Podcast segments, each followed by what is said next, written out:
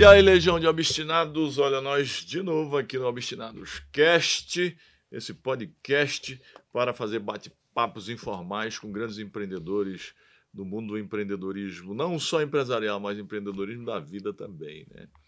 Aqui a gente bate papo com empreendedores sociais, bate papo com intraempreendedores, a gente bate papo com empreendedores, os profissionais liberais e, sobretudo, sobretudo bate papo com empreendedores empresariais. Né? Agora você sabe que aqui é o podcast Obstinado, é Obstinado Cast. Né? Obstinados Cast. Obstinados Cast, exatamente. Você sabe o que é obstinado, Pyong? Eu você... sei o que é obstinado, de você... tanto que você fala do movimento, é. de tudo, né? Você fala e você bastante. é obstinado? Não? Eu sou obstinado. Por que você ah, Por que causa é que é só olhar um pouquinho sobre a minha história, de onde eu saí, onde eu cheguei e ainda onde vou chegar. E, cara, se não é obstinado, eu não sei o que é. Não tem Mas é palavra que obstinação define. mesmo. Eu queria lembrar você que é obstinado, que o termo obstinado ele tem origem no latim, né? Ele vem de obstinatus, que ele descreve alguém que não se corrompe, alguém que não pode ser persuadido ou convencido. Ou seja, quando o cara bota é, um objetivo na frente, sai de baixo, meu amigo. Ninguém, ninguém para ele, porque ele é um indesistível, ele nunca desiste, né? Ele transforma o seu objetivo num projeto de vida, num propósito de vida, e aí, meu amigo, traça metas e com métodos e disciplina começa a correr, começa a lutar, começa a trabalhar com muita determinação, disciplina, compromisso, foco, persistência, perseverança, sobretudo com muita iluminação divina, e aí vai até o final, até realizar. Isso é que é ser obstinado. Alguém que persiste, persevera, insiste, se mantém firme na trajetória e não desiste de suas convicções, meu amigo porque se tiver que desistir, desista de ser fraco. Se tiver que desistir, desista de desistir. Mas queria lembrar também que é fácil reconhecer o obstinado em qualquer lugar do mundo, Pyong. É? É. Porque ele é ousado, ele é corajoso, ele é arrojado, é destemido, ele é destemeroso, ele é atrevido, você é atrevido? Eu sou ousado. para apostar nas coisas que eu apostei, sem referência nenhuma, sem apoio da família. Eu não tinha referência, não tinha network, não tinha contatos, não tinha conhecimento, não tinha nada. E eu escolhi coisas muito específicas, né? Pois é, pior que é obstinado, porque é atrevido, é enxerido, é ousado, é corajoso, é metido. Mas, sobretudo, é motivador, inspirador, né? E também, meu amigo, é ético, é íntegro, é espiritualizado, possui autoconfiança e autoestima elevadíssima e é altamente criativo e inovador. Pyong é essa figura, altamente criativo e inovador, uma figura criativa e inovadora. Mas antes de começar o bate-papo, que já começamos. Já começamos. eu quero dizer que o Obstinados Cast é patrocinado pela Epitition Venture Capital, que é um fundo de investimento que investe em sua startup. Se você tem startup e quer e precisa de investimento, faça seu pitch aí no site www.epiticia.com com Y, E-P-I-T-Y-C-H-I-A, epiticia.com.br. Mas também pelo Bossa Nova Investimentos, pela Uninassal, né, Universidade Uninassal, pela Non Stops Produções Artísticas e pela Transcepta. Transcepta é uma empresa de mapeamento genético. Pyong, prazer ter você aqui que conosco, isso, verdadeiro obstinado guerreiro imparável. Conta aí o que, que você está aprontando aí pelo Brasil agora. Não, ultimamente. Você nunca para, né? Não, é, teve uma sequência de viagens aí, inclusive estava no êxito Mentoring Experience, que foi sensacional. Hum. Então é sempre um prazer estar nesses projetos com você, com os nossos amigos, né? E ultimamente eu tenho dado bastante palestra, tenho focado no nosso projeto na Escola NOS. Inclusive, a gente está conversando sobre isso, o direcionamento dele. E nessa área sempre foi meu foco e propósito, né? Tem uma parte da minha energia e tempo hoje que é na carreira, que é o que me trouxe todas as oportunidades, o que abriu portas, que foi essa construção de audiência e reputação. E agora, é, entrando e mergulhando mais nesse universo de empreendedorismo, para poder realizar meu propósito, que está dentro da, da mente humana, né? Saúde mental, meu pai faleceu por causa da depressão, passei por esse processo. Eu vejo muita gente sofrendo hoje, é chamado de mal do século. E hoje a gente tem uma solução inovadora, é, muito robusta, que é, a método, que é o método que a gente é, ensina na escola NOS. Então, estou focado nessas duas coisas. Na carreira em si, que acaba girando muitas outras coisas, né? Participação em projeto de TV, gravação de série, palestras. E vou começar show com a Non-Stop agora, show de hipnose, porque eu nunca. Eu fiz três shows. Você fechou com a Non-Stop? Fechei essa parte de shows. Aí eu fiquei de marcar reunião. Eu perguntei para você se eu falo com o Cap, falo com você, eu falo Não, com o Kaká. Você vai, você vai falar direto com. Um novo CEO? Eu vou indicar é, o novo CEO que eu vou Uhum. indicar. Ou se não, com o Renan, que cuida de palestra também, porque a gente vai levar você para lá para tanto palestra quanto shows, né? É. E Na aí- carreira como um geral, né? Vocês falaram. geral, Por enquanto, eu marquei para fazer shows de hipnose, Hum. para também até poder falar mais sobre esse assunto, que é uma das principais ferramentas hoje que a gente trabalha. Eu acho que você tem que, você tem que avançar mais nessa, nessa de show de hipnose. É, porque ó, é em 2016, 17, 18, eu fiz três shows. Quer dizer, eu já fiz muito mais em palestra particular, em eventos, mas show de ingresso aberto para que o público possa ver, eu fiz só três. Pois é, tá vendo? E Mas tem, que, tem agora que fazer mais. Vai acho que começar fazer a de fazer três uma- três meses começando. Vou começar a fazer. Depois ó, você faz menos, turnê dois em agora. dois meses com turnê. Porque com o show a gente consegue, eu consigo fazer o, o show que é divertido, é engraçado, é entretenimento, mas ao mesmo tempo eu vou informando sobre o potencial da mente subconsciente Uhum. e consequentemente no final falando sobre a escola, a escola NOS, sobre o nosso projeto. Pois é, você pode, pode se transformar num. O Whindersson tem, uma grande, tem, um, tem um grande público. Você pode voltar a ter esse público. Sim. E os realities? Ah, reality já deu, né? Já passei por várias fases, já deu de mágica, ainda faço um pouco, aí depois fui pra televisão, Mas depois eu fui acho, pro eu acho que esse show de, de, de hipnose você pode misturar com um pouco de mágica, com alguma mágica no meio. Quem É, a gente tá vendo, porque é, é, o- qual que é o grande desafio que eu tive nesse caminho Hum. de hipnose mágica? A mágica, ela é uma arte. Então Hum. ali são, são truques, são ilusões, então é uma arte. Agora, a hipnose não, ela não tem um Ciência. truque, é ciência. Ciência. E aí pode confundir um pouco o público, É. achar que, não, mas hipnose é truque, hipnose é mágica, mas não é. Aí eu acabo não misturando, eu acabei não misturando até hoje. Mas eu acho que para dar um, um assim cômico, né? Você pode jogar um desde que explique, né? Eu, É, assim, é a Tem que explicar, mas eu vou... Mas você é mentor e palestrante, né? Sim. Quanto é que você está cobrando na palestra hoje? Ah, tá em torno de uns 50, 60 mil. 60 mil. É.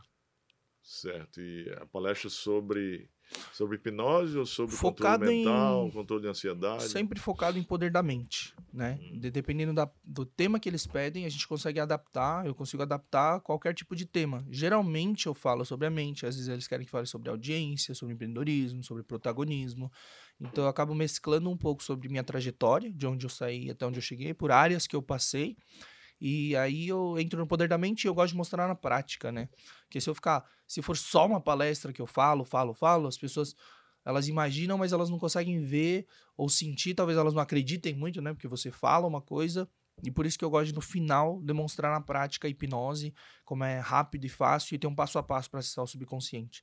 E eu sempre faço no final. A prática da apresentação. hipnose é exatamente para É. ratificar os É, ensinamentos do poder da porque mente. tem que mostrar, né? Se você fala, tem que mostrar É. resultado, tem que mostrar que faz, e como é simples de fato. Aí o, eu- o exemplo realmente arrasta. é, o né? exemplo, resultado e exemplo, né? Não Sempre. basta apenas o. A teoria, Discurso, é o teoria. discurso, teoria. Tem muito palestrante hoje, né? Porque são milhares, talvez, no Brasil, que talvez nunca tenham feito de fato na prática o que eles estão falando ali, né? Tem o dom da palestra, né? Como o eu e você, dom né? da comunicação. A gente fala, mas o que- o que e- fez, e o que vive o que fez, o que o tá que viveu. vivendo. É, é exatamente o que eu faço, né? O Código Secreto da Riqueza, eu mostro lá na imersão então, na Masterclass Mente Milionária, que vai ter no dia 28 de outubro agora, pessoal. Já lembrando, já que nós estamos daqui a, Ah, não, não daqui a, é, daqui a alguns dias, né? Masterclass Mente Milionária, dia 28 próximo agora de outubro, nós vamos ter a Masterclass Mente Milionária, onde é uma imersão comigo de um dia, que vai das 9 às 23 horas, comigo e mais seis grandes nomes. Carlos Luiza, Roberto Niachik, Carol Paife, Cris Arcângelo, Tiago Reis, E Samuel Pereira. Seis grandes nomes, onde nós estaremos mostrando e ensinando como adquirir uma mentalidade de crescimento de riqueza e tem tudo a ver com o que Pyong está falando. Então, na próxima Masterclass, Pyong, vou lhe convidar para mostrar o poder de uma mentalidade de crescimento Com de riqueza certeza. né? e como construir riqueza. Certo? Mas me diga uma coisa. Você também é mentor, né? Você é mentor do Instituto Ex de Empreendedorismo. Uhum. Você ministra mentorias também para individuais e coletivas? Como Sim, é que é? eh, coletivas eu não tenho feito, tenho feito individuais Hum. e participado de alguns grupos, mas principalmente no êxito, né? O êxito tem uma programação durante o ano todo É. e tenho participado bastante do êxito e coisas mais particulares. Muito bem. Obstinado, para quem não sabe, Pyong Lee é formado em Direito, é meu colega. Pior que é. Já pensou? Tu sabias que Pyong Lee é formado em Direito? E também foi corretor de imóveis. É verdade. Os pais dele, né? Os, os pais, principalmente Meu o pai, o tio pai é, meu tio que me adotivo, criou, é. O tio E a avó também, né? A avó, meus avós. Queria que ele se formasse em direito e fosse juiz. É, queria que eu. que tivesse uma estabilidade na vida. É. E depois ele passou a ser corretor. E como é que foi essa guinada para a área artística aí? Conta É, aí. então, na verdade, é, sempre teve isso, né? Porque minha família é, sempre foi humilde, passou dificuldade financeira e eles não tiveram oportunidade de estudar, porque eles não falavam a língua quando chegaram aqui, não tinha documento para poder estudar. Então era o sonho deles que eu fizesse uma faculdade, uma faculdade boa e seguisse carreira no direito. E só foi direito porque eles poderiam ter jogado em engenharia, medicina, mas é, quando eu era criança, eu lembro desse momento que eu perguntei para minha avó, como a gente estava numa situação ruim, eu perguntei é, pro, meu, pro, pro meu pai e pra minha avó, falei, o que que dá dinheiro? Aí eles falaram assim, ó, não, advogado ganha dinheiro. Eles falaram, e quando eu era criança, tinha uns 9, 10 anos, falei, ah, então você é advogado. Dá dinheiro? É, mas aí, na- quando eu era criança, aí eles ficaram com isso na cabeça, mas já na época de prestar vestibular, eu já tava com uma cabeça bem diferente, né? Eu queria seguir totalmente carreira artística. Por quê? É, desde, o, desde a minha infância, eu gostei muito de estar no palco, de, de dançar, porque eu comecei na dança, né? Dançar break. E aí eu gostava de fazer apresentação no final do ano na escola. Eu sempre pegava os papéis principais no teatro da escola, tanto que eu já ganhei dois troféus fazendo peça de teatro. E então sempre foi essa coisa, essa- essa- esse gosto por palco, de chamar atenção, de ser o centro das atenções e de ser único. Eu só comecei a dançar break porque eu queria ser diferente das outras Ah, pessoas. Porque dançar break ele envolve muito Você sempre quis treino. ser singular. isso, único. E reconhecido por algo que, que as outras pessoas não tivessem, que não sei se fosse comum. Então eu comecei a dançar break e treinar porque era um desafio. Pra pessoa poder fazer os movimentos ou pra poder dançar daquele jeito, né? Que ela ficar de ponta cabeça, pular com a mão, fazer as coisas. você ainda sabe fazer? Sei, sei fazer. ainda danço. Eu entro nas palestras dançando break. E é? É, na abertura das palestras sempre entro dançando Que break. legal, dá um cambalhota, pá. Dou- Tem um movimento e depois pulo com uma mão. Ah, que legal. É, pulo com uma mão de bananeira. que Eu- hoje em dia eu faço uns 10, 15, pulando com a mão. Agora, antes, na época que eu treinava mesmo, eu passei. Meu recorde foi 113 O quê? pulos com uma mão de bananeira. 103 pulos com a mão. É, com uma mão só. Caramba, hoje você faz 10, 15. Ah, 10, 15, se Acho que é, é é a idade, ele tá ficando velho. É porque também parei de treinar, né? Sei Eu fui migrando meu foco. Então, a minha, a minha dedicação total, o que me deu foco total para treino foi break. E aí eu respirava break. Era todo o tempo livre, era ir dançar break, seja na igreja, porque tinha uma turma que dançava, seja ir num metrô, porque o pessoal de São Paulo começou a dançar no metrô. Aí, é, no São Bento... Você tinha a tribo dos break, É, dos tem. breakeiros. É, só que aí você tem que aprender com quem sabe fazer. É. Então, desde o início, eu sempre... Eu acho que é uma coisa meio É a- automática. É é, mentoria. só que não é Modelagem por mentoria. não é uma coisa que a gente aprende, né? A Uhum. gente só, pô, quero aprender, quero melhorar. Com quem vou aprender? Com quem já sabe fazer. E aí isso foi uma coisa que eu busquei desde criança, é, grupos que dançavam e sabiam mais do que eu. E aí comecei no metrô São Bento, depois mudaram para o metrô Conceição, em São Paulo, e depois no metrô Vergueiro, até hoje tem. Se você for lá, tem uma turma sempre dançando break ali, todas fim de tarde e à noite. E do break, é, o, eu- o objetivo foi chamar atenção. Só que aí depois eu descobri a mágica. Atenção, chamar a atenção. É, chamar a Legal. atenção. É Eu observando hoje, assim, a minha história tal, talvez fosse por uma certa carência. Eu sei que todo ser humano ele tem como objetivo, não é objetivo, mas ele tem uma necessidade de se sentir importante, né? O Dale Carnegie que fala no livro... É Dale Carnegie. Como Fazer Amigos e Influenciar Pessoas? Pessoa. Ele fala dessa vontade intrínseca do ser humano de se sentir importante de alguma forma, seja para alguém, seja para um grupo, seja de qualquer forma. Mas é, como meus pais se divorciaram cedo, eu não tinha convívio com eles, porque quando eu estava uma semana com minha mãe, ela estava trabalhando para poder sobreviver. Quando eu estava com meu pai, ele também estava trabalhando para sobreviver. Então a gente não teve muito contato. Então acho que talvez fosse alguma falta no, no, no início da infância. Hum. E aí foi para essa direção. Gostava de ser o centro das atenções na escola, sempre. E aí eu descobri a mágica. É, eu tinha visto mágica quando era criança, um pouco, assim, mas não me chamava muita atenção, porque era impressionante, mas aquela coisa, sabe, de quiosque de shopping, você vai no quiosque, um tiozinho mostra a mágica para você. Mas quando eu fui pro ensino médio, eu comecei a ver que um amigo mostrou uma mágica e chamava muita atenção. Eu falei, mágica realmente é interessante. Aí, como chamava mais atenção do que simplesmente dançar, Hum. eu fui começar a me dedicar na mágica. E a mágica que me abriu portas para tudo, na verdade.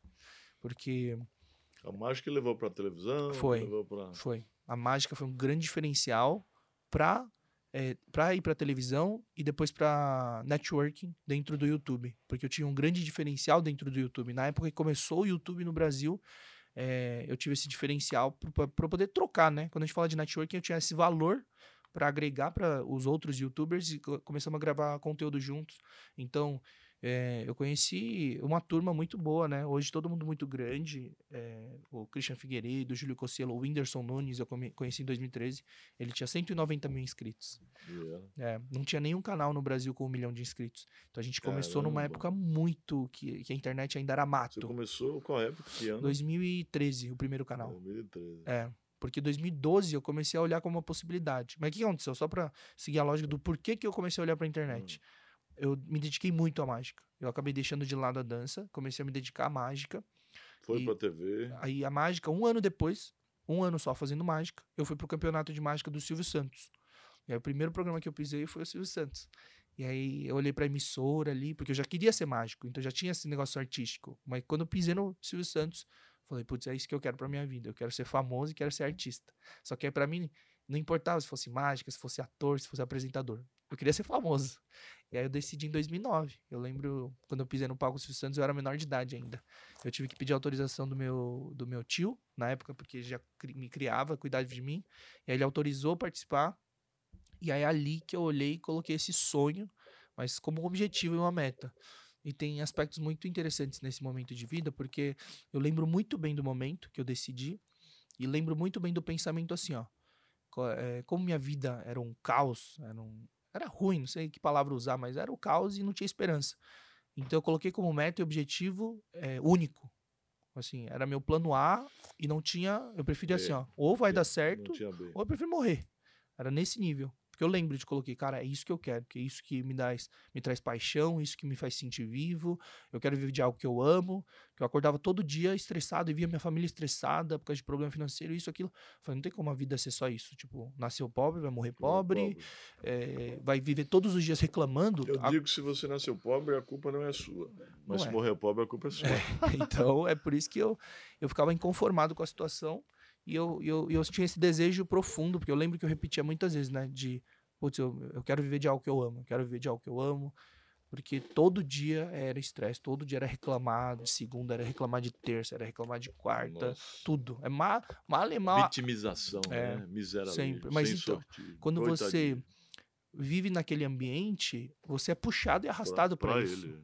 Então, só que eu tinha esse eu, eu diria também que foi. tinha mentalidade diferente, né? Mas Ou não, adquiriu com o tempo? A gente adquiriu. É que eu não sei dizer, mas eu também tenho certeza que Deus foi guiando o processo em si, direcionando, porque é, não tem explicação. Uma pessoa que vivia no ambiente. Porque eu era de uma comunidade minúscula coreana e ainda era pobre. Então, assim, eu vivia numa bolha da bolha. Tanto que eu vivi 24 anos da minha vida no Bom Retiro, no centro de São Paulo no mesmo lugar. Eu nasci lá perto. 24 anos lá. 24 anos, no mesmo ambiente, no mesmo lugar.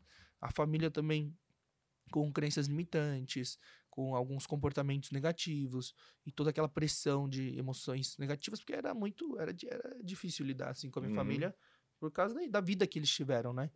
Uhum. E, e eu acabei saindo daquele ambiente e o que me fez, de fato, zerar a programação, mudar a cabeça, mudar as crenças, me conectar com gente. Então foi bem importante. Você diz que Deus, Deus norteou, ajudou você. É, com certeza. É, é religioso, é espiritualizado? Eu sou, eu sou cristão, cristão. É, desde o berço. Os meus avós se converteram. Então a primeira hum. geração foram os meus avós, aí depois vieram meus pais, meu tio. E antes era o quê? Muçulmano a família? Na verdade, não. Eu não sei dizer bem, mas na, na Coreia tem muito, acho que, budismo, né? Budismo. É, o budismo. Só que o, a Coreia do Sul, na verdade, hoje é predominantemente cristã. Ah, é? A maior igreja evangélica do mundo é na Coreia. Tem mais de um milhão de membros. É mesmo? É, a maior igreja evangélica do mundo é na Coreia do Sul. Então, meus avós se converteram, eu nasci dentro da igreja. Então, eu fui aprendendo desde, desde cedo os princípios cristãos, a minha avó e meu avô. Por isso que eu, falo muito da minha avó, né? Em palestra, em vídeos. Porque ela foi, acho que. Acho não, acredito que ela foi o pilar central, assim, da família. Porque ela era o pilar espiritual, ela tinha muita paciência, muito amor pelos netos. Então, ela foi muito importante, assim, para nossa formação. E eu cresci dentro, então eu fui seguindo. Depois eu virei professor na igreja. Eu tive uma época que eu fui professor na igreja. Professor na igreja. É, da, da- domingo, na escola dominical. Caramba. Então eu tive muito contato. A gente preparava os retiros espirituais para os adolescentes, para os jovens. Então foi uma fase muito boa. Qual a comunidade coreana São Paulo e no Brasil? Quanto é, mais ou menos? Total de pessoas. Antes da pandemia, eu acho que passava um pouco dos 50 mil. Acho que mais ou menos 15 mil foram embora na pandemia. Ah, foram? Por causa das dificuldades, problemas.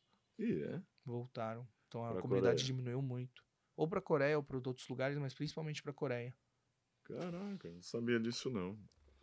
E mesmo, mesmo sendo pequena a comunidade aqui, é, é a segunda maior comunidade fora do, da Coreia, porque a primeira é Estados Unidos, obviamente. Lá tem, em Los Angeles tem o Koreatown, tem acho que mais de um milhão. Eu não, não sei o número exato, mas lá tem uma comunidade gigante na, Los nos Angeles. Los Angeles, espalhados pelos Estados Unidos como um todo. E aqui depois Brasil. Se eu não me engano, ou é segundo é terceiro. Mas muita gente voltou na pandemia. Que legal Hum. é, é, saber disso, né? Mas voltou Mas uma vo- pena, né? É, porque já passava, muita gente já passava dificuldade, desafios aqui, e aí na pandemia hum, não, via, não viram muita escolha aqui. Mas é, voltando, né? Por que, que eu comecei a olhar pra internet? Né? Eu comecei esse assunto de Deus ter guiado, a gente entrou nesse assunto, né? Nasci em berço Uhum. cristão. Então, acho que assim, foi uma, foi uma grande. Não é vantagem, mas foi uma grande bênção. E dali, da televisão, eu comecei a participar de muitos programas de TV. Então eu fui do, do SBT do, do Silvio Santos, me indicaram para outro programa do SBT na Eliana, no Qual é o Talento. Eu fiquei um ano como assistente de palco e mágico no Qual é o Talento. Dali eu fui para outros programas também. Fui na Hebe, antes dela falecer, ela estava na Rede TV. Fui no Faustão Se Virar nos 30, ganhei o Se Virar nos 30 na época. Só que desde 2009 a 2011, eu participei diversas vezes de televisão, mas as participações foram caindo. Então eu não. Eu vi que talvez tivesse um caminho ali, mas eu não conhecia ninguém. Eu não sabia como ficar famoso. Eu não sabia é, o que, que tinha que estudar. Porque uma curiosidade que eu tinha, eu falei assim, de onde que veio Eliana? Celso Portioli? De onde que vieram os apresentadores? Como eles começaram na carreira? E não tinha respostas, né? Pelo menos pra mim. E aí eu falei, putz, na televisão talvez eu não consiga, porque começou a cair as participações. Porque tudo é cíclico, né? Quando é novidade, você vai indo, aí muita gente já viu, foi em vários programas, aí Uhum. acaba caindo. E aí eu comecei a olhar pra internet em 2012 como uma possibilidade, como uma grande chance, oportunidade, né? Como uma, como uma revolução, na verdade. Porque você via já em 2012 algumas poucas pessoas fazendo vídeo em casa e começando a ganhar um pouco de fama, começando a fazer propaganda e publicidade para marcas, aparecendo em capa de revista, adolescente. Eu falei, esse é o caminho, pode ser o caminho. E 2012 foi o ano que Gangnam Style estourou no mundo. A É música. aquela música, né? É, só que imagina que. Olha o poder da internet. Coreana. É, é uma música em coreano. Essa língua é só falada na Coreia. E a Coreia é menor que o estado de São Paulo.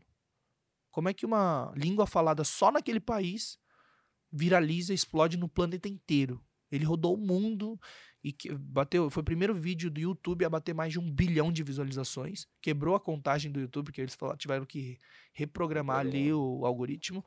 E eu falei, cara, a internet hoje conecta o mundo todo e ela te dá um poder. Qual é o nome da música? Gangnam Style. Gam, Gam, Gangnam Style. Gam Style. Gang, Gangnam. Gang, Gangnam Style. É, Gangnam Style. Gang- Gangnam é, uma, é um distrito da Coreia do Sul, que é a região mais. Estilo rica. Gangnam. Gangnam. É, estilo de Gangnam. Porque a Gangnam é como se fosse o Itaim Bibi aqui, a Vila Nova. Conceição. É a região mais rica da Coreia. Gangnam Style. É. Era o estilo Gangnam e É. o povo dançava lá. É. E aí ele criou um clipe muito maluco. Mas a música diz o quê? É, nós- fala sobre lembra? As mulheres, fala sobre o estilo das mulheres, fala eu sou um, eu sou um homem que faz eh, como é o homem de Gangnam que faz isso, isso, aquilo. Aí é mais ou menos isso, não é tão tem um significado profundo, mas não, certo. e aí quando eu vi que viralizou, eu comecei a olhar para a internet, estudar um pouco a internet. Comecei a olhar outros criadores de conteúdo no mundo todo, no Brasil. Tinham poucas referências ainda naquela época, mas falei, ah, então vamos criar, criar o próprio conteúdo. Qual é a vantagem? Eu controlo a própria mídia, eu controlo meu próprio conteúdo, eu tenho certa liberdade. E aí eu investi na internet, comecei meu primeiro canal em 2013. É um canal chamado Cubox, que era uma, uma variedade de conteúdo, de entretenimento, de curta-metragem, de mágica. E dali eu fui conhecendo outras pessoas. Qual era o nome do canal? Cubox. Cubox. É, Cubo X. É. E você ainda tem ele? Tá, tá no ar, mas a gente não usa, desativou. Inclusive, tive um problema nesse canal. Foi o meu primeiro pro- problema com sócios, com sociedade, desde cedo, porque teve conflito de interesses, de valores. E tinha quatro amigos que eu convidei. Porque quando você fala, vou começar um canal no YouTube, eu já via como negócio. Eu falei pra eles quando comecei: ó, esse negócio vai ser milionário. Uhum. É, mas tinha gente que não acreditava, tinha gente que não se dedicava, tinha gente que não fazia nada. E aí tinha outro cara que falou que não podia postar desse jeito, não podia postar. Aí teve um conflito e a gente acabou, o canal acabou morrendo depois de seis meses. Apesar de a gente ter um resultado muito bom. A gente chegou em 40 mil inscritos em seis meses. E isso é fenomenal pra época. Era um número grandiosíssimo pra época. Uhum. É, é comparar como se hoje tivesse em seis meses fazer 400 mil seguidores no Instagram. Em seis meses. Começa do zero, em seis meses chega nisso. É. E aí teve esse conflito, a gente, o cara mudou assim, não sei o que, pegou, acabou o projeto. Aí foi nessa época que, como a internet, como esse canal tinha me dado uma esperança de um direcionamento, e aí a vida continuava complicada, ruim, tava trabalhando 13 horas por Sem dia, dinheiro. sem dinheiro, trabalhando 13 horas por dia, dormindo 3 horas por dia, fazia faculdade de direito à noite.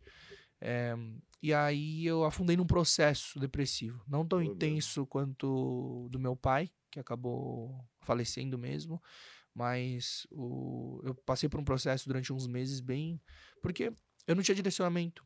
Eu não sabia. Eu, não, eu já sabia que não era pra mim o direito em si. Uhum. Então eu não tinha um- uma esperança, não tinha caminho, eu era o filho mais velho, então a pressão estava toda em cima de mim, tinha muita expectativa em cima de mim, eu tinha que ser o exemplo para os meus irmãos, é, quatro irmãos mais novos. Então foi um pouco desesperador perder um projeto importante da minha vida, Uhum. mas tive alguns insights e aprendizados que, como eu já fiz uma vez, eu falei assim, pô, eu consegui fazer uma vez, eu vou pegar, vou fazer de novo, só que eu vou corrigir os erros. Então, chamei um sócio só, que já trabalhava muito bem e confiava no projeto. E a gente começou de novo em maio de 2014. Em maio de 2013 eu comecei o primeiro canal. Aí depois, maio de 2014, eu comecei o, o canal atual, que chama Pyong Lee. E é esse que tá com 8 milhões e 200 mil inscritos. Pyong Lee é o atual. É o Pyong Lee. Na época eu tinha Hoje chamado tem de 8 milhões 8 milhões e 200 mil, 180 mil. no YouTube. É, no YouTube. Então monetiza. É, ele monetiza. A gente teve vários tipos de conteúdo. é, passou por vários altos e baixos, né? É algoritmo na- mudando, época nessa- mudando. Nessa, nessa crise que você teve aí, depois dos. A gente dos deixou realities, parado. A gente deixou parado durante um ano e aí não monetiza, né? Quando você deixa parado. Quer dizer, foi monetizando porque tem vídeos que continuam rodando. Então, teve os vídeos de auto-hipnose que explodiram na pandemia. O meu vídeo de auto-hipnose pra dormir, ele é o vídeo mais visto do mundo de auto-hipnose. Se você procurar qualquer self-hipnose, auto-hipnose pra qualquer coisa, dormir, pra Hum. ansiedade, é o O vídeo de cara se auto-hipnose. auto-hipnotiza pra dormir. É, é um Interessante. é uma hipnose guiada que a pessoa bota, ouve e a pessoa. Eu direciono para que a pessoa durma. é. E é muito interessante, é, porque como ele tá com. Acho que tá com 9 milhões de visualizações, um deles, porque eu fiz um novo, né? Numa nova versão, com áudio melhorado, Uhum. mas esse de 9 milhões, muita gente usa para dormir. Depois você me manda esse link. Eu vou te porque- mandar. Porque Porque tá o tem desafio. tanta gente que não dorme direito pra É. gente passar pra. Ah, vou, vou mandar. Eu Vou mandar o durmo- novo, porque o novo o tá muito melhor. Eu durmo bem, mas não. Mas tem É. muita gente que eu conheço que não É. dorme direito. E muita gente na rua encontra, fala desse vídeo de auto-hipnose, fala assim, pô, Pyong, eu durmo com você todo dia. Falei, Como assim? Ele- eles ouvem o vídeo de auto-hipnose todos os dias e vai acabar melhorando, né? Porque vira um hábito, depois ela não vai precisar mais ouvir Mas esse Passou áudio um ano sem, sem, sem botar sem postar conteúdo. É. Mas por que passou esse tempo todo? Ah, por causa desses problemas, as polêmicas, as fofocas que tiveram. É. Ah, Então isso acaba machucando, porque sempre que a gente vai postar algo, tá focado nisso, sabe? Então sempre vai vir ataque, sempre vai vir comentário, isso, aquilo. E aí eu falei, ah, vou ficar um tempo sem postar, depois eu vejo que tipo de conteúdo eu volto a fazer. Mas agora já voltou? A gente as redes? voltou, voltou todas as redes, faz tempo. Agora a gente tá focado, eu comecei meu multicast também, tô chamando de multicast, Ah, porque é? vai para duas plataformas, três plataformas ao vivo e depois vai para umas Ah, você tá fazendo ao cinco, vivo? seis. Tô fazendo ao vivo toda terça. Inclusive eu te convidei. Ah, é? Vamos fazer, é. Toda terça às 20h20. Que legal. É, tô fazendo ao vivo. Eu- Multicast, podcast. Por que essa palavra pod? Podcast? Alguém sabe? Sabe que veio de, na verdade, eu, eu vi que veio de do iPod. iPod? É. Multicast. Então, E a palavra cast significa o que também? de, de pessoas, talvez de casting, né? Casting. De casting. Casting. De pessoas, é. Eu- eu- é mais ou menos isso. E pod veio do iPod. Na época que eles, eles tinham algum tipo de. De Interessante. né? software, Aí a gente é. vai na onda e inventa um podcast sem saber o que é podcast. Só que aí veio disso. É, Aí a onda, né? Você sempre segue uma onda. Nunca vi um é, negócio não, desse. é cíclico, né? Tudo vem Cíclico. novidades, vem tendências. Só que É, podcast vem, e disso. vai também. Você, É. lembra, você lembra daquele, daquele, daquela rede que surgiu, que ah, começou aqui com o Flávio, com o Thiago Nigo, e depois acabou aquela que entrava todo mundo. Qual é o nome daquela? Clubhouse. Clube. Nossa, mas foi. Uma o febre assim de um mês, dois meses, depois foi, acabou. Foi assim, ó. Acho que foi duas semanas. Acabou. Mas eu, Acabou. "Ah, meu Deus, convite, convite, convite, quero entrar, quero entrar. Ah! Pum, acabou. Aí, tipo, acabou. Hoje Tá. eu vejo, assim, eu tenho baixado, então notifica às vezes. Só que ainda tem muita gente que usa fora. Fora agora do Brasil. No Brasil ninguém Brasil- usa mais. Nossa, mas assim, eu lembro nos primeiros dias Isso era que a galera aquilo. madrugava ali. Madrugava, conversando. Desenvolverem É. a conversa. O- a importância de você se adequar. Que uma das razões deles terem afundado é porque a tecnologia só falava para Apple, sistema iOS. Depois Ah. liberaram, tem esse ponto também. E É aí, verdade. Como é que você massifica, né? Porque É. a maioria ainda é Android. O mundo, né? Interessante isso, hein? É, porque o Clubhouse só podia para iPhone Ah. e tinha que cada pessoa que tivesse convite poder convidar duas pessoas. Tinha gente vendendo por dois mil reais o Ah. Você E vê? era só para iPhone. Só para iPhone. Vendendo dois E mil aí- convite para entrar, para a pessoa Só para mandar o convite. Então Ou tinha gente seja, vendendo. Eles não democratizaram e não deram acesso a Depois todas as deram. plataformas. Só que demoraram para soltar. pra Aí já Android. matou o negócio. Só que eu acho que é muito da cultura local. Porque, como eu disse, tem outros lugares usando. Muito, todo dia tem gente lá. Agora, Brasil. Zerou. Não nossa, vejo ninguém. Mas, cara, ficava até 3, 4 da manhã conversando, a... debatendo. Nossa, mas foi muita loucura. Não, até, até foi uma audiência legal para lá. Acho que cheguei até uns 75, 76 mil seguidores lá. Foi mesmo. Porque sempre a gente vai pegando e convertendo as pessoas, a audiência que a gente tem, a gente vai convertendo. Por exemplo, então hoje eu tenho Twitter, TikTok, Facebook, Instagram, YouTube, e a Clubhouse tá lá largado. E O TikTok você tem quantos? 4 milhões. 4 milhões. É.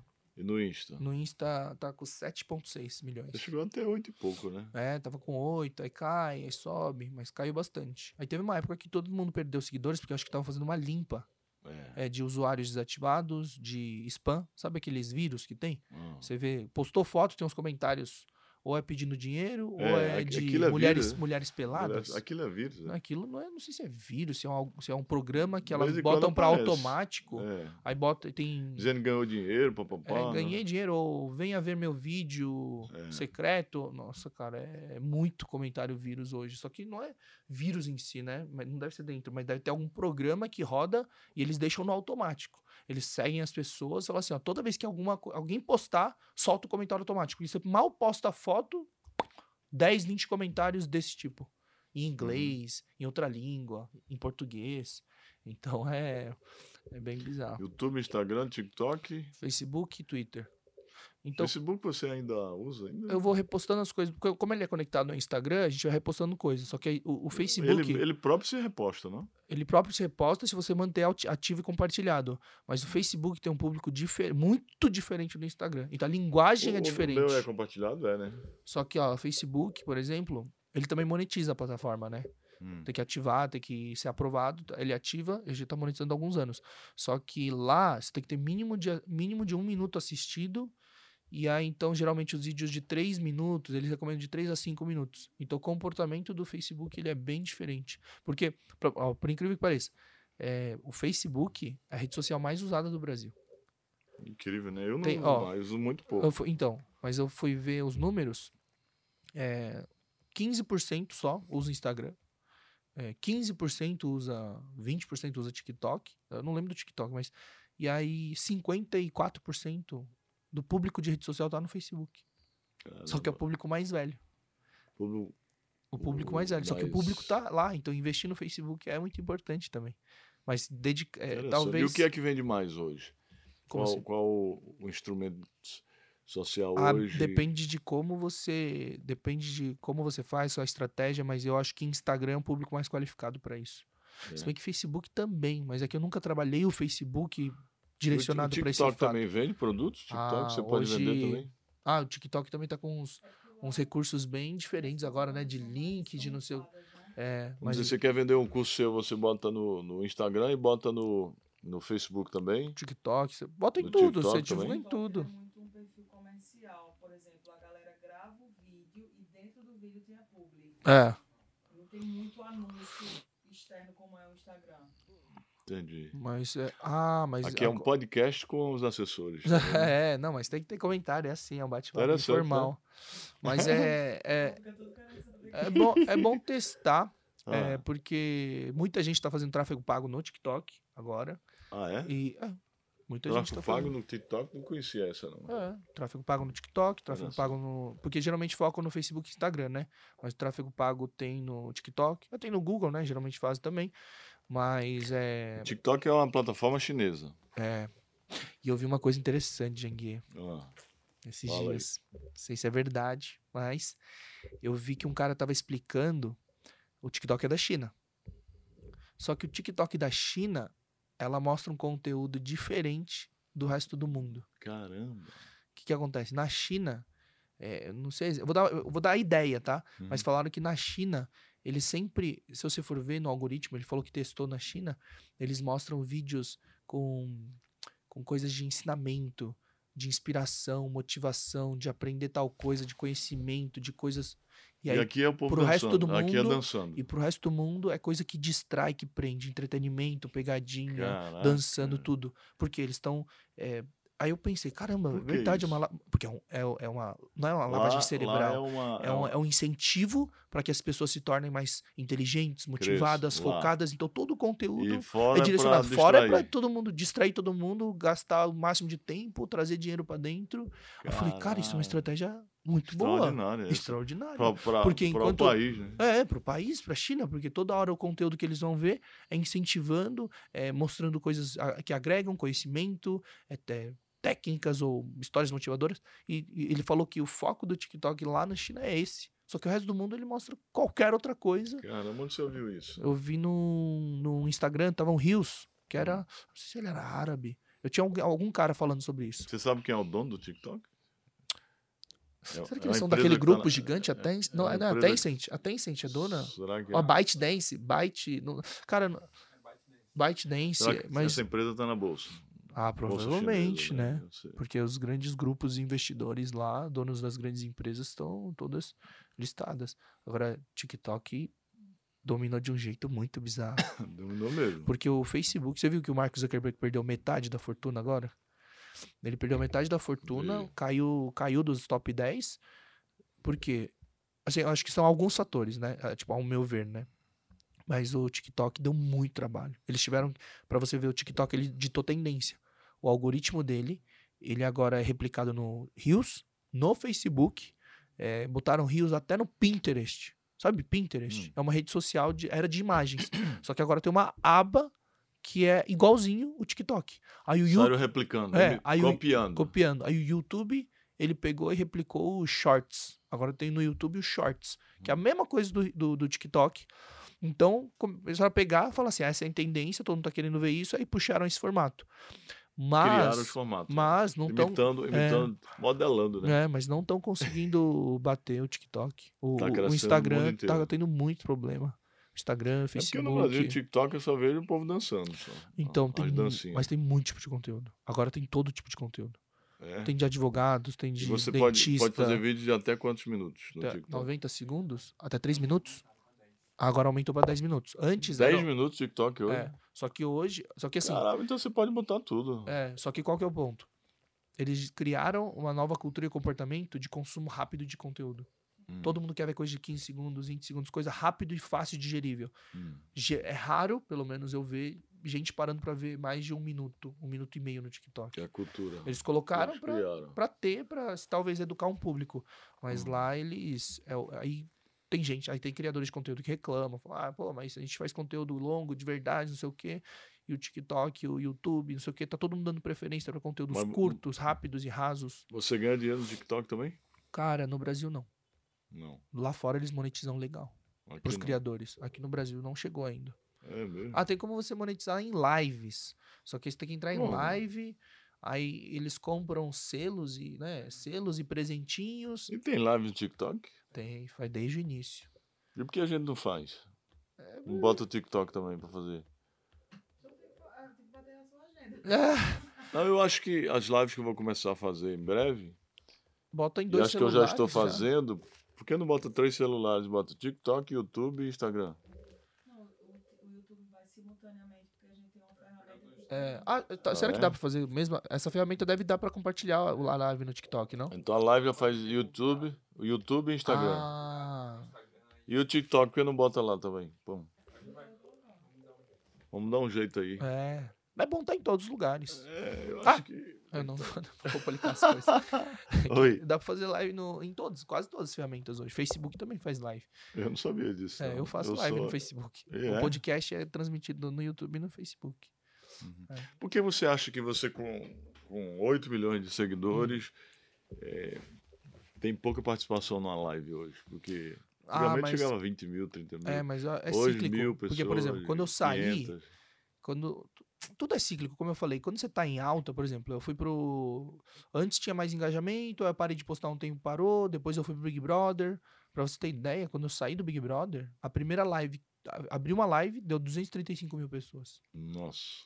Depois manteve uma média de 30, depois 20, 10, foi caindo. Porque o tempo inteiro é novo programa, é Big Brother, é Fazenda, são novos conteúdos, são novos criadores. Então hoje a competição é totalmente diferente de 2000. é, quando a gente começou 14, 15, 16, 10 pessoas dominavam o YouTube.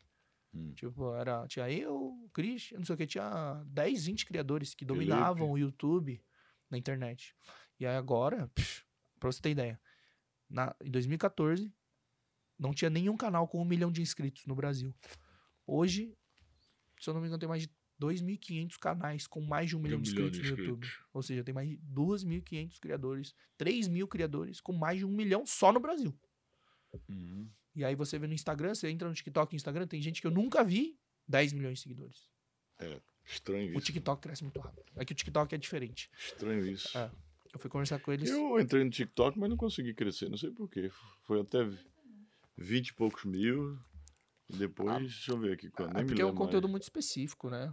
Não vai, ó, não vai crescer, é nichado, não vai crescer tanto quanto algo de entretenimento. TikTok, vamos ver aqui. Tá. É. Eu acho que eu vou dançar aqui, 27 mil. Não, se você dançar, pode ter certeza 27 que vai mil. Acho que eu vou dançar aqui, ó. no- Eu sou bom de dança, né? fazer, fazer dança, coreografia, entrar em trend, 27 mil no TikTok. É, mas vai. Eu achei que fosse. Olha que eu posto alguns vídeos legais, tal, vídeos pequenos. Ah, mas é nichado. É um público nichado, né? Porque fala sobre é, empreendedorismo, É. sobre tudo que você fala, sobre código da riqueza, empreendedorismo, networking, business, negócios, é, É, nichado. O que, que a grande massa assiste? Quer ver dancinha? Entretenimento, entretenimento, coisa engraçada, pegadinha com a avó, pegadinha com o pai. Tem muitos perfis que cresceram assim. Tem um cara muito engraçado que faz pegadinha com o pai, sabe? Que ele fala errado. É? É. Nós foi. Aí o pai dele. Quê? Matheus! Nós foi! Fala direito, moleque! Aí o pai fica muito bravo, porque ele erra de propósito o português. E aí Ah. tem outro que faz com a avó. Então, assim, essas coisas geralmente causam algum tipo de risada. Tipo, que é engraçado. O povo entra pra sorrir. É, o povo entra pra dar aquele alívio. Mas vamos falar daquilo que você dia é dia. especialista também. Você é especialista em redes sociais, mas também em mentalidade, subconsciente. Poder da. Qual a diferença do, do- da mente consciente, do inconsciente e do subconsciente? Ó, é, a gente a gente separa dessa forma na hipnose quando a gente vai aprender a ensinar, consciente, subconsciente e inconsciente. Uhum. Mas você vai ver que tem muita gente que separa em outros modelos, né? Na, na psicologia eles falam de consciente e inconsciente, eles não falam de subconsciente. É. Mas são só representações para pessoas compreenderem do que a gente está falando. Qual a diferença? O inconsciente, a gente nem fala muito sobre dentro, porque não é uma coisa que a gente acessa de fato, porque é o que te mantém vivo. Isso é, é o sistema nervoso autônomo, batida do coração, digestão, Esse é coisas que a gente não controla. Esse é o inconsciente e o sistema imunológico, Então essa parte a gente não acessa, mas pode influenciar de alguma forma. Uhum. Agora, o consciente e subconsciente. O consciente é onde a gente passa a maior parte do tempo. Então a gente está o tempo inteiro pensando, racionalizando, analisando as coisas, tomando decisões. Então essa é a parte consciente. Tem nossas o acesso a memórias rápidas, que a gente chama de memória funcional, por exemplo, seu nome, endereço, CPF, nome da esposa, nome da mãe, do pai, porque são coisas que a gente todo dia precisa e ter acesso rápido. E aí a força de vontade, a força de vontade, a motivação, ela tá no consciente também. Tanto que é, ela esgota. É uma barra de energia, ela é uma bateria que vai esgotando. Então, às vezes a pessoa tá muito motivada, às vezes a pessoa tá com força de vontade, vai indo, indo, indo, e aí aquilo vai caindo, a barra de energia. Então ela não consegue manter talvez a consistência. Então é uma guerra, né? Consciência. Tem que encher essa barra de energia e esgota. E às vezes consegue encher um pouquinho e esgota. Então esse é um desafio. Agora, o subconsciente, ela é de fato o que manda em tudo. Né? Ela é o que manda em tudo, é o que está escrito do que a gente é. Se uma pessoa é tímida, se é extrovertida, se tem medo de avião, se tem medo de altura, é, tem todos os traumas e problemas, toda a nossa programação, desde a primeira infância, desde que a gente nasce, está lá no subconsciente. E aí lá estão as emoções. Então por isso que a gente fala assim, ó. Ai, é, eu agi de forma irracional, que é o quê? Não razão. Então, não, não no consciente, subconsciente. subconsciente. A emoção faz com que as que pessoas... racional está no consciente. Isso. O que é não racional, tá no subconsciente. emoção, está no Isso. subconsciente. aí você vê. Quando pessoa... E o inconsciente é nenhum nem outro. O inconsciente é, a gente separou como uma parte que é o que mantém a gente vivo. Certo. Entendeu? E o subconsciente, mas também daria para colocar no mesmo lugar ali, são só representações. É isso que eu falo, são modelos, porque tem gente que quer falar assim, não, porque a verdade é essa não tem verdade. É uma coisa subjetiva que ninguém de fato sabia explicar, que usam modelos para que as pessoas compreendam. Os pensamentos, é. as programações mentais de crescimento de riqueza estão no consciente ou no subconsciente? Estão no subconsciente. subconsciente. Porque no subconsciente ele vai estar todos os seus hábitos. Ó, então o que, que tem? Emoções, hábitos, as crenças, os comportamentos é, que vêm da infância, que a gente herdou olhando, aprendendo com os nossos pais, na escola, personalidade, né? é, personalidade, todos os aspectos. E a memória, as memórias, na verdade, por exemplo, nem todas as memórias a gente tem acesso, mas elas estão lá. Por quê? Porque elas são parte importante da nossa programação. Então, se teve algum problema, algum trauma com 3 anos de idade, a gente, a gente não lembra. Mas o subconsciente ele lembra por quê? Porque ele, ele anotou aquilo como um código de programação. Pô, com três anos aconteceu tal coisa. Então isso aqui tem que tomar cuidado. Putz, aconteceu com sete anos de novo. Então ele vai acumulando essas coisas para formar o que a gente é. Pra gente tomar cuidado com as coisas. Ah, então é trauma com dirigir. A pessoa não consegue dirigir. Porque com tal idade teve um problema, tal. Aí a mente ela pega, oh, dirigir é um perigo. Aí ela começa a gerar o quê? O medo, fobia, para quê? Para proteger a gente. Mas não é a forma como a gente gostaria de ser protegido. Então, tudo isso, transtorno de ansiedade, esses gatilhos, tudo, tudo é um aprendizado do cérebro. O cérebro aprendeu a ser assim e a reagir assim, porque foram estímulos, experiências, emoções negativas e positivas que a gente viveu. Então, o subconsciente é onde está de fato tudo. Então, você vê gente com crença limitante, com pensamento que foi instalado na cabeça. É, ah, eu não sou capaz, né? A pessoa quer muito fazer um projeto, quer ter um objetivo de vida, um projeto de vida, só que tem medo, receio, medo do julgamento e a incapacidade. Por quê? Porque ela foi programada na primeira, na segunda infância, na adolescência, como uma pessoa de baixa autoestima e de baixa capacidade. Uhum. Eu fui tratar um aluno, quando a gente faz as turmas de hipnose, a gente tem a primeira imersão e depois tem o treinamento completo. A primeira imersão é para autodesenvolvimento é, de, de aprender hipnose, auto-hipnose, inteligência emocional, essas coisas. Mas é, quando a gente sempre pega um voluntário para fazer terapia. E, essa, é, e esse, esse menino tinha uns 28 anos, ele não conseguia começar, ele tinha ansiedade e não conseguia começar nenhum tipo de projeto, nada. Ele tinha um medo irracional de, de começar algo. E aí, quando eu fui fazer a terapia, a gente resgatou uma memória dele a primeira memória, porque são várias, né? É um, uhum. um, acúmulo de emoções negativas e memórias e acontecimentos que geram tal coisa. Seja depressão, ansiedade, não sei o quê. Mas ele tinha essa coisa de baixa autoestima, falta de confiança e medo irracional sobre começar novas coisas, projetos, testar coisas. Com quatro anos de idade, quando a gente resgatou na terapia, é, ele estava abaixado atrás da porta do quarto e o pai dele estava gritando com ele. Ele estava chorando, o pai dele gritando com ele: Você é burro, você não sabe fazer nada direito. Nossa, você não faz nada direito. E qual que é o ponto? Ele não sabia porque ele estava tomando bronca. Então o pai estava nervoso, começou a descontar nele e chamando ele de burro. você é incompetente, você não sabe fazer nada direito.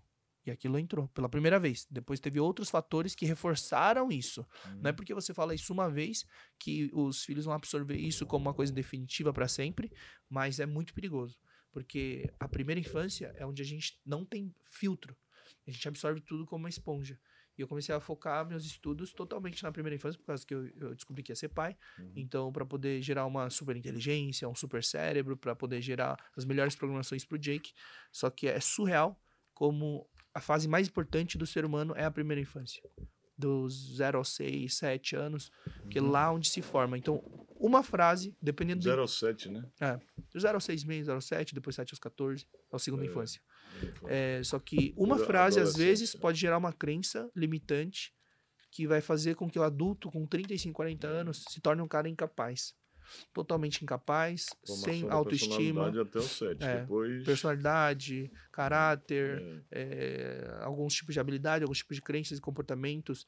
Então, caso né, a gente tivesse uma forma de ensinar e direcionar de forma correta os pais, a gente talvez acabasse com metade dos problemas na vida adulta. Então, na próxima geração, se hoje a gente cria bem os filhos que estão na primeira infância, na próxima geração a gente metade dos problemas a gente não teria. Aí teria mais resultado, teria mais prosperidade, o país seria mais próspero. Mas esse é o Pois ponto. é. Muitos pais eles não têm tempo se tivesse esse, esse trabalho na primeira infância, né? É. Essa programação mental na formação da personalidade, a gente para que geraria as crianças da primeira infância adquirissem o mínimo de crenças negativas possível, para É. o Brasil seria outro. crença o Brasil o Brasil seria outro. Então isso é uma coisa que eu sempre falo nas palestras. Louca, eu né? falei no êxito mentoring muita gente tem interesse nessa parte porque como eu tô falando bastante sobre isso sobre criação de filho formação do cérebro primeira infância eles perguntaram bastante sobre isso lá. Porque muda tudo. Porque se a gente constrói essa nova geração como super super não super humanos mas super dotados super inteligentes porque tem como você estimular para formar uma super inteligência e Como- criatividade Como pessoas com crenças positivas. isso, comportamentos e crenças positivas, Positivo. porque aí vai ter muito mais gente capaz, construindo coisas, prosperando, gerando empregos, gerando soluções, gerando empresas, projetos. Porque as Bom. pessoas não conseguem começar hoje por uma questão de baixa autoestima, Autoestima, é, autoconfiança. crença limitante, Baixa autoconfiança, É. cheio de negatividades. cheio sempre. Porque o ambiente cria isso. Imagina, a maior parte das pessoas hoje passa por dificuldade financeira, é, tem que trabalhar o dia todo, não cria o filho, não vê o filho, o filho acaba ficando com outra pessoa, o filho fica na creche, isso, aquilo. Então tem esse trabalho também, parar pra pensar aqui. A maioria dos pais, numa realidade atual, eles não teriam condições de hoje estar de olho em tudo e criar bem o filho. É. Agora, então eu teria que fazer um trabalho com os pais, nas creches e nas escolas. Obstinados, estamos no Obstinados Cast com o amigo Pyong Lee.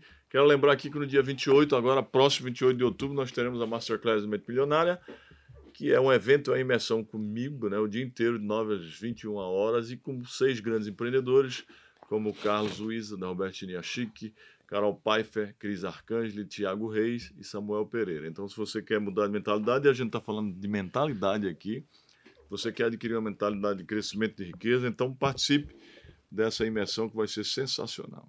Essa é a segunda, hein? Segunda Masterclass. A primeira foi há uns dois meses atrás, onde a gente teve mais de 600, mais de 500 inscritos, né? e foi sensacional. Muita gente deu depoimentos, inclusive está no site aí. Se você entrar no site, é www.janguiadiniz.com.br, entra lá na, na, na, na imersão Masterclass Mente Milionária, né? E eu queria dizer para Pyong, Pyong, eu sempre digo que é, a mente, o corpo só realiza o que a mente acredita, né? Aí eu pergunto para você, como programar a nossa mente para adquirir sucesso e prosperidade? Através de quê? Como é que você Ah, ensina? Na verdade, através do conhecimento, porque se a gente não tem dentro de nós a informação ou conhecimento necessário, não adianta. Que a gente vai continuar com aquela, aquele mesmo mapa mental, aquelas mesmas crenças, os comportamentos, tudo que a gente viu na nossa vida, no mundo. Enquanto estiver fora de nós, não tem como mudar nada, porque não vem a programação nova.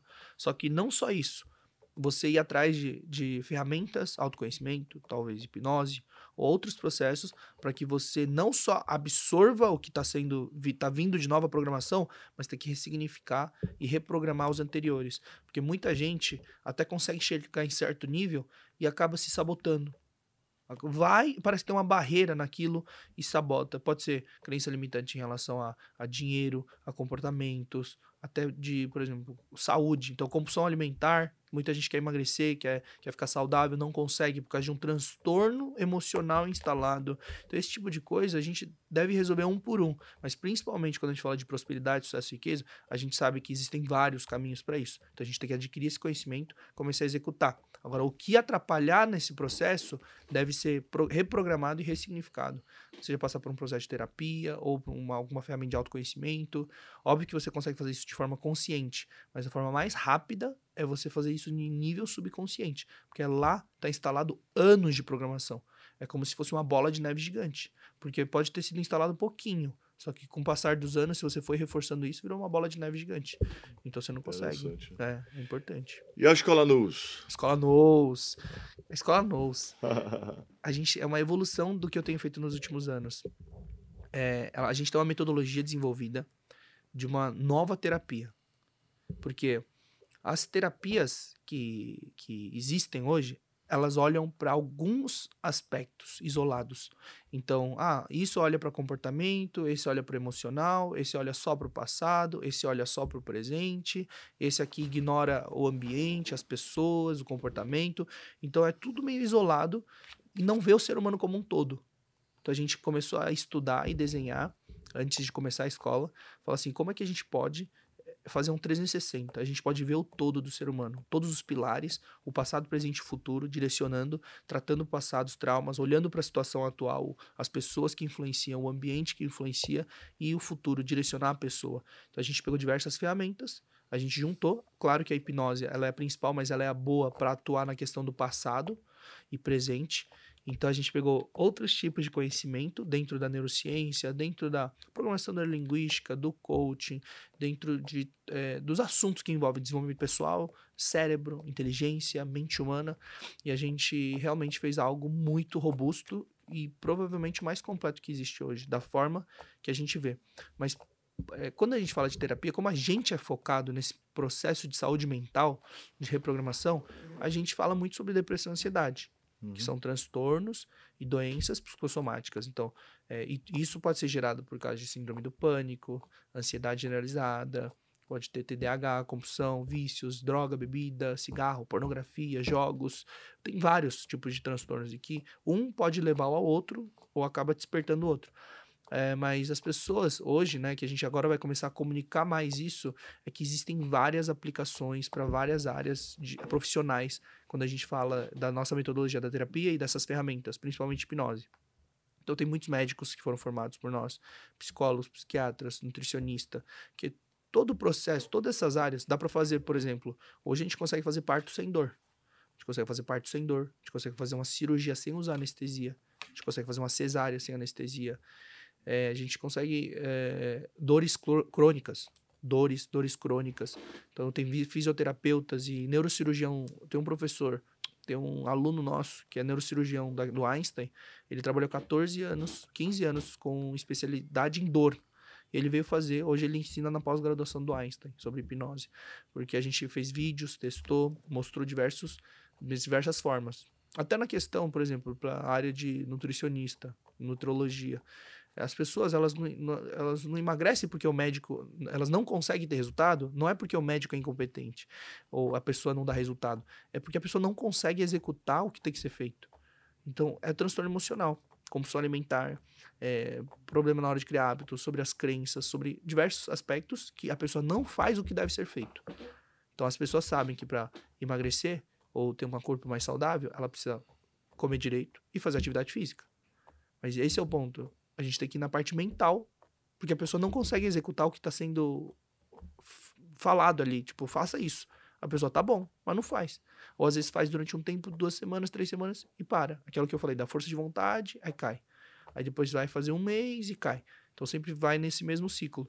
Então são diversos, diversas áreas que a gente consegue aplicar no, no esporte. Os atletas de alta performance, Michael Phelps, Michael Jordan, grandes nomes usam hoje e já usaram hipnose. Então é um negócio que te dá performance, te dá foco. Então para melhorar até, não precisa você para fazer terapia, usar essas ferramentas, você não precisa, ah, mas eu não tenho nenhuma doença, não tenho depressão, ansiedade. Não, peraí, você consegue melhorar é, teu sono, teus hábitos, você consegue melhorar diversos aspectos e potencializar seu resultado. Eliminar algumas crenças. Eliminar as crenças, crenças principalmente, porque é uma programação. O que, que a Uhum. hipnose faz? Ela acessa o subconsciente e ela consegue reprogramar muito rápido o que já foi instalado lá dentro. É como se a gente acessasse o código-fonte de um programa, de um, de um sistema operacional, e a gente vai lá e vê o código que está errado, que está rodando errado, a gente apaga e digita um novo código. Então tem diversos aspectos que dá para ajudar. E quais são os cursos que tem na, na Escola Nous, atualmente? A gente hoje tem a imersão para autodesenvolvimento, autoconhecimento, que são de quatro dias, que você aprende neu- é, inteligência emocional, ciência dos hábitos, a- aprende a hipnotizar, fazer ferram- usar a ferramenta hipnose, auto-hipnose, para você usar a hipnose ao seu favor, sozinho, neurociência da felicidade e algumas matérias e ferramentas a mais. Em relação a autodesenvolvimento, esse treinamento, essa imersão de quatro dias é para você se desenvolver e adquirir esses conhecimentos e ferramentas. Aí tem o teste de personalidade, que é muito importante. É, e no de oito dias, depois que você obrigatoriamente passa pelo, pelo de quatro dias, a gente tem esse de oito, que é a formação de treinamento completa da metodologia NOS, que você começa a aprender sobre técnicas de reprogramação mental, terapias, técnicas de terapia, todos os pilares, é, o tripé da saúde, é, aprofundar um pouco na ciência dos hábitos para você poder direcionar uma pessoa, um cliente, para que ela construa um hábito de uma forma mais consistente. Ahn, e tem agora eu não vou lembrar porque são muitos conteúdos. São, Uhum. eu lembro que a gente teve só a apresentação em slides são mais de 500 slides que passam pelos oito dias. Legal. Show de bola nosso bate-papo aqui no Abstinados Cast. Olha a canequinha aqui, você viu? Eu vi e eu gostei muito dessa águia. Eu não Você tinha visto essa águia aqui, ó. ó. É a águia, é o símbolo dos abstinados, não sabia Então, mas não? tinha visto essa. Eu sabia que a águia era, não Ah. sabia tinha visto esse desenho. Muito aqui. bonita, né? Ela é aqui é muito- estilizada. Você pode levar a canequinha de Gostei, presente. vou levar. Hum. E a gente está chegando ao fim, pessoal, de um bate-papo aqui de uma hora com Pyong Lee, meu querido amigo, Nossa, já passou uma hora. sócio, é uma hora já de bate-papo. Mas na próxima semana nós teremos outro Obstinados Cast com outro grande nome do empreendedorismo eh, nacional. Né? Fique ligado, firme o passo, pega o ritmo, que com obstinação você chega lá. Viu? Um beijo no coração.